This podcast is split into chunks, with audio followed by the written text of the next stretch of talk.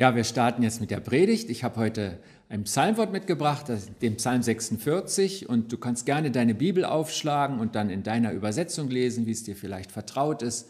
Ich habe hier den Text nach der Übersetzung, die gute Nachricht mitgebracht. Und wir lesen diesen Psalm. Ich will dazu was sagen noch zum Erklären. Die meisten Psalmen haben auch eine biblische Überschrift. Die klingt nicht so wie unsere. Also unser Thema ist jetzt zum Beispiel Follower des Königs und so haben ja auch moderne Übersetzungen oft eine Überschrift. Die alten Überschriften klingen anders und die lese ich mit vor. Ich habe aber das, wo die Übersetzung nicht sicher ist, im hebräischen Text gelassen und will noch was sagen. Der erste Teil, der kommt, ich glaube, bei rund 40 Psalmen vor, der heißt für den Chorleiter oder zu singen oder so. Da gibt es eine ganz alte Übersetzung, die schon zu Jesu Zeiten da war, eine griechische. Und da steht an dieser Stelle Eistutelos, das heißt übersetzt das Ziel oder das Ende betreffend. Das war für mich eine totale Entdeckung, dass es vielleicht in diesen Psalmen auch Hinweise gibt auf die letzte Zeit der Welt und äh, das ist Teil auch unserer Überschrift. Also ich lese es jetzt nach meiner Übersetzung, guck in deiner Bibel nach, wenn du möchtest, was du da liest für den Chorleiter oder das Ende betreffend. Von den Nachkommen Korachs gemäß Alamut ein Lied. Gott ist unsere Zuflucht und unsere Stärke. Er hat sich als Hilfe in der Not bewährt. Deshalb fürchten wir uns nicht, auch wenn die Erde bebt und die Berge ins Meer stürzen, wenn die Ozeane wüten und schäumen und durch ihre Wucht die Berge erzittern. Ein Fluss erfrischt die Stadt unseres Gottes, die heilige Wohnung des Höchsten. Gott selbst wohnt in dieser Stadt, deshalb ist sie uneinnehmbar. Gott wird sie jeden einzelnen Tag aufs Neue beschützen. Die Völker sind in Aufruhr und Königreiche fallen, denn Gott lässt seine Stimme erschallen und die Erde vergeht. Der allmächtige Herr ist bei uns, der Gott Jakobs ist unser Schutz. Kommt und seht die mächtigen Taten des Herrn, der Zerstörung über die Welt bringt und den Kriegen überall ein Ende setzt. Er zerbricht die Bögen und spaltet die Speere, er verbrennt die Streitwagen im Feuer. Hört auf und erkennt, dass ich Gott bin. Ich will von allen Völkern verehrt werden, verehrt werden auf der ganzen Welt. Der allmächtige Herr ist bei uns, der Gott Jakobs ist unser Schutz. Soweit dieser Text. Er klingt irgendwie alt. Er ist auch alt. Und ähm, ihr habt vielleicht den Anfang noch im Ohr. Gott ist unsere Zuflucht und unsere Stärke. Das haben wir auch gerade gesungen. Das ist vertont worden. Er hat sich als Hilfe in der Not bewährt. Wir haben einen großen Gott, an den ich glaube, der da ist. Jesus, der Sohn Gottes, ist der König und ihm folgen wir. Wie ist denn dieser König, den man in der Regel nicht sehen kann heute? Habe ich etwas davon, dass ich ihm folge? Im Psalm 46, gedichtet von den Nachkommen Korachs, das war so die Hillsong-Liederschmiede früherer Zeiten, gibt es auch einen Refrain.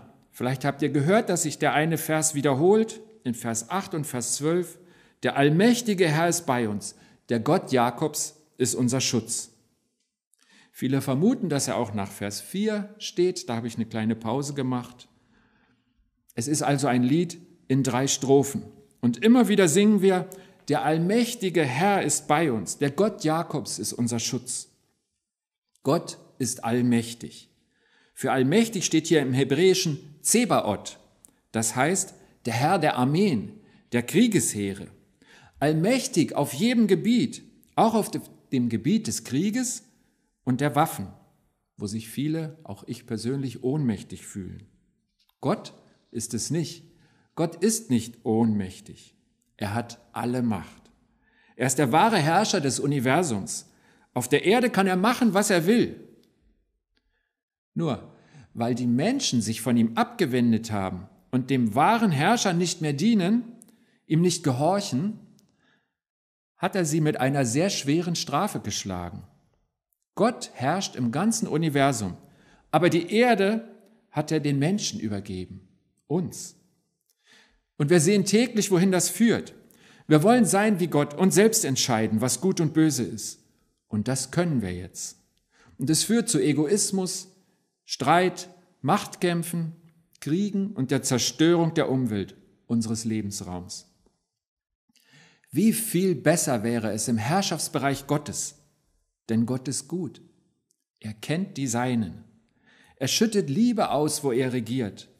Er schützt die, die ihm gehören. So singt es seine Gemeinde seit den Söhnen Korachs und es ist wahr.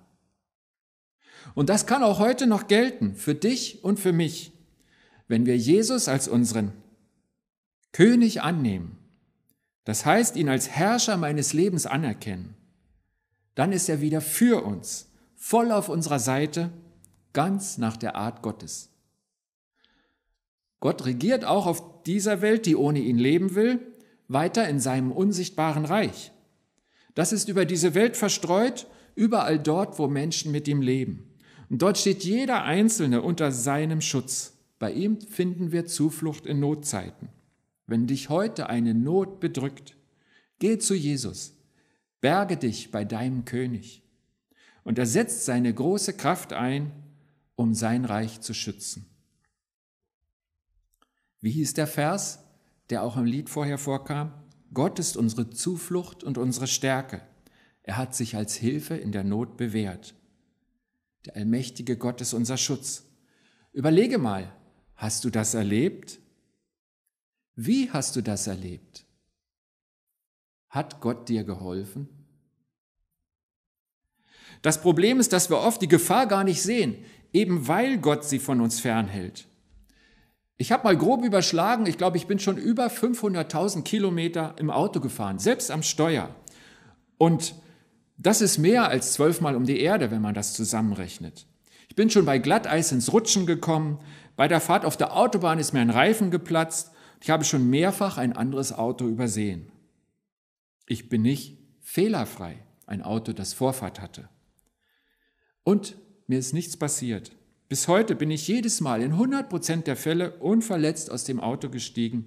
Und sehr oft ist einfach gar nichts passiert. Im letzten Moment Konnte ich bremsen oder der andere glich meinen Fehler aus? Und sehr oft entdecke ich Gott in meinem Alltag, dass er Gebete erhört, mir Freude macht und mich mit kleinen oder großen beschenkt. Manchmal sehe ich sein Handeln nicht, manchmal entdecke ich es. Aber ich merke, dass er da ist.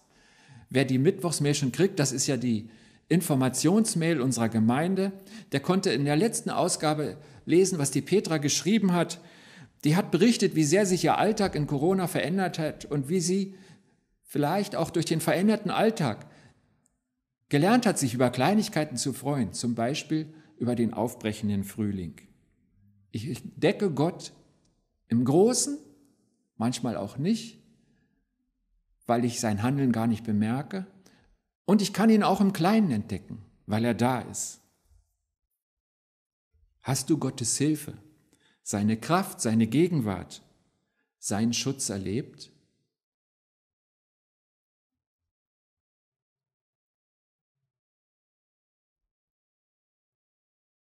Wie gerne würde ich jetzt eure Antworten hören. So etwas müssen wir unbedingt weitererzählen, weil es Mut macht. Wir folgen einem großen König. Er ist bei uns mit all seiner Macht. Aber wir machen einen Fehler dabei, wie wir über diesen König denken und dabei, wie wir von diesem König reden. Zu oft ist alles von Gott romantisch, sanft, liebevoll, friedlich. So ist dieser König aber nicht, nicht immer. In der dritten Strophe unseres Psalm 46 Bibelliedes singen wir mit den Söhnen Korachs, Kommt und seht die mächtigen Taten des Herrn, der Zerstörung über die Welt bringt. Immer wieder höre ich Christen sagen, dass Gott kein Unglück bringt. Aber stimmt das? Zeichnet er nicht von sich selber ein anderes Bild, das Bild eines echten Königs, der mit Macht regiert? Gott lässt keinen Zweifel daran, dass er Ungehorsam und Sünde straft. Auch das ist Gott und auch das ist gut. Ich bin froh, dass Gott, der so unendlich sanft sein kann, nicht immer nur sanft und leise ist, dass er auch eingreift und dass er bestimmt, wo es lang geht. In der großen Weltgeschichte und auch in meinem und in deinem Leben. Wir brauchen trotzdem keine Angst vor ihm zu haben, denn jede Strafe, die ich verdient habe, hat er in Jesus bezahlt und beglichen. Aber das gilt nur, wenn ich bei diesem König bleibe, wenn ich mit Jesus lebe. Ein junger Mann, Peter, begann mal eine Mentoring-Beziehung mit einem erfahrenen Christen. Sie trafen sich ein Jahr lang, jede Woche eine Stunde. Der Mentor gab Peter Aufgaben mit und nach einer Woche sprachen sie darüber, was aus den Aufgaben geworden war. Es war bewusst eine christliche Beziehung und die Aufgaben waren meistens Aufgaben, die direkt in der Bibel standen. Es ist ein Geschenk, wenn jemand sich die Mühe macht und eine Zeit lang eng mich begleitet. Die Außenperspektive erkennt manches im Leben besser, was wir selbst verdrängen, weil wir es nicht sehen wollen, uns in die Tasche lügen. Für Peter war es anstrengend. Fast wäre er ausgebrochen und hätte die Meeting, die Mentoring-Beziehung beendet. Fast jedes Mal hatte der Mentor etwas zu kritisieren. Bei manchen Eigenschaften Peters, die nicht so zu den Eigenschaften eines Jüngers Jesu passten, ließ er nicht locker und sprach es Wochen, sogar Monate lang immer wieder an. Immer wieder. Einmal sagte der Mentor, dass er die Beziehung beenden würde, wenn Peter nicht bereit wäre, an sich zu arbeiten. Peter hatte keine silbernen Löffel geklaut, aber in einigen Punkten in seinem Leben wollte er sich nicht ändern. Irgendwann sagte der Mentor ganz frustriert zu ihm, Glaubst du denn, dass mir solche Gespräche mit dir Spaß machen? Es wäre viel leichter für mich, dich einfach so weiterzumachen zu lassen wie bisher. Aber sie haben beide durchgehalten. Und ich konnte mit Peter über dieses Jahr sprechen. Peter hat gemerkt, wie gut das Jahr für ihn war, und er ist seinem Mentor total dankbar für sein mühevolles, unharmonisches Investieren in ihn. Meinst du denn, dass Gott anders ist als dieser Mentor? Auch er will das Beste für jeden Menschen. Und weil das so ist, wird er nicht tatenlos zusehen, wenn wir ihm nicht gehorchen. Ich rede von dir und von mir. Jesus, der König, will der Herrscher sein über deinem Leben. Wo hörst du nicht auf ihn? Was darf er dir nicht sagen? Noch einmal, Gott ist gut. Wir singen das auch in dem Psalm 46. Der Vers mit der Zerstörung, den ich gerade vorgelesen habe, geht so weiter. Er setzt den Kriegen überall ein Ende. Er zerbricht die Bögen und spaltet die Speere. Er verbrennt die Streitwagen im Feuer. Gott setzt seine Macht dafür ein, dass das Gute gewinnt. Er stoppt das Schlechte. Aber weil auf dieser Welt das Gute nicht regiert, sondern die Menschen ohne Gott, kommt Gott zu seiner Zeit gewaltig und mit großer Macht. Ich persönlich glaube, dass auch die Corona-Pandemie ein Baustein ist im Wirken Gottes. Jesus hat seine Jünger einmal gewarnt und gesagt, dass Seuchen eines der Vorzeichen des Weltenendes sind. Das kannst du in Lukas 21, Vers 11 nachlesen. Gott ruft uns, alle Menschen, zur Umkehr. Er will, dass jeder gerettet wird. Weil aber viele nicht auf ihn hören, rüttelt er sie wach. Weil vieles böse ist und falsch läuft, macht er auch manchem ein drastisches Ende. Mich hat es total betroffen gemacht, wie schnell sich manche Umweltdaten verbessert haben, zum Beispiel in Italien oder in China, in ein paar Wochen Corona-Krise. Die Luftwerte in den Großstädten sollen sich wesentlich verbessert haben, erholt haben, erholt vom ganz normalen Lauf von uns Menschen. Laufen wir in die richtige Richtung? Zerstört unser Streben nach Wachstum und Profit nicht letztlich unser Leben? Und das nicht nur von Siemens oder BASF im Großen, sondern auch von dir und von mir im Kleinen? Zerstören wir nicht unser Leben, weil wir die falschen Ziele haben? Wenn das stimmt und wenn Gott allmächtig ist, warum glauben manche dann, er würde hierbei tatenlos zusehen? ist ein Gott der Liebe nicht im Gegenteil dazu gezwungen einzugreifen. Am Ende des Psalmes sagt Gott, was er will. Hört auf und erkennt, dass ich Gott bin. Ich will von allen Völkern verehrt werden, verehrt auf der ganzen Welt. Das wäre gut für jeden Einzelnen. Hört auf, für euch selbst zu leben, sagt Gott. Denn Gott weiß, was wir wirklich brauchen, nämlich ihn selbst. Zu ihm soll sein Sohn Jesus die Menschen holen. Nur bei ihm, in seiner Herrschaft und im Dienst für ihn, ist es wirklich gut. Gott verehren, das, was er sich wünscht und was gut für uns ist. Das können wir mit Liedern, so wie heute. Ich versuche bei den Liedern im Videogottesdienst mitzusingen und ich freue mich schon riesig auf den ersten gemeinsamen Gottesdienst in diesem Saal mit Lobpreis, mit euch zusammen in der Gemeinde. Luther sagte mal, Gott zu loben, das ist unser Amt. Und loben soll ich ihn mit Worten, also Lobpreis oder auch mit Danke beten, dass ich ihm sage, was es Gutes gibt. Vielleicht das gute Wetter oder dass ich bisher noch nicht betroffen bin von der Krankheit oder was dir einfällt, sag es ihm. Und wir können Gott auch loben mit Taten. Und die Taten sind Gottes Willen tun.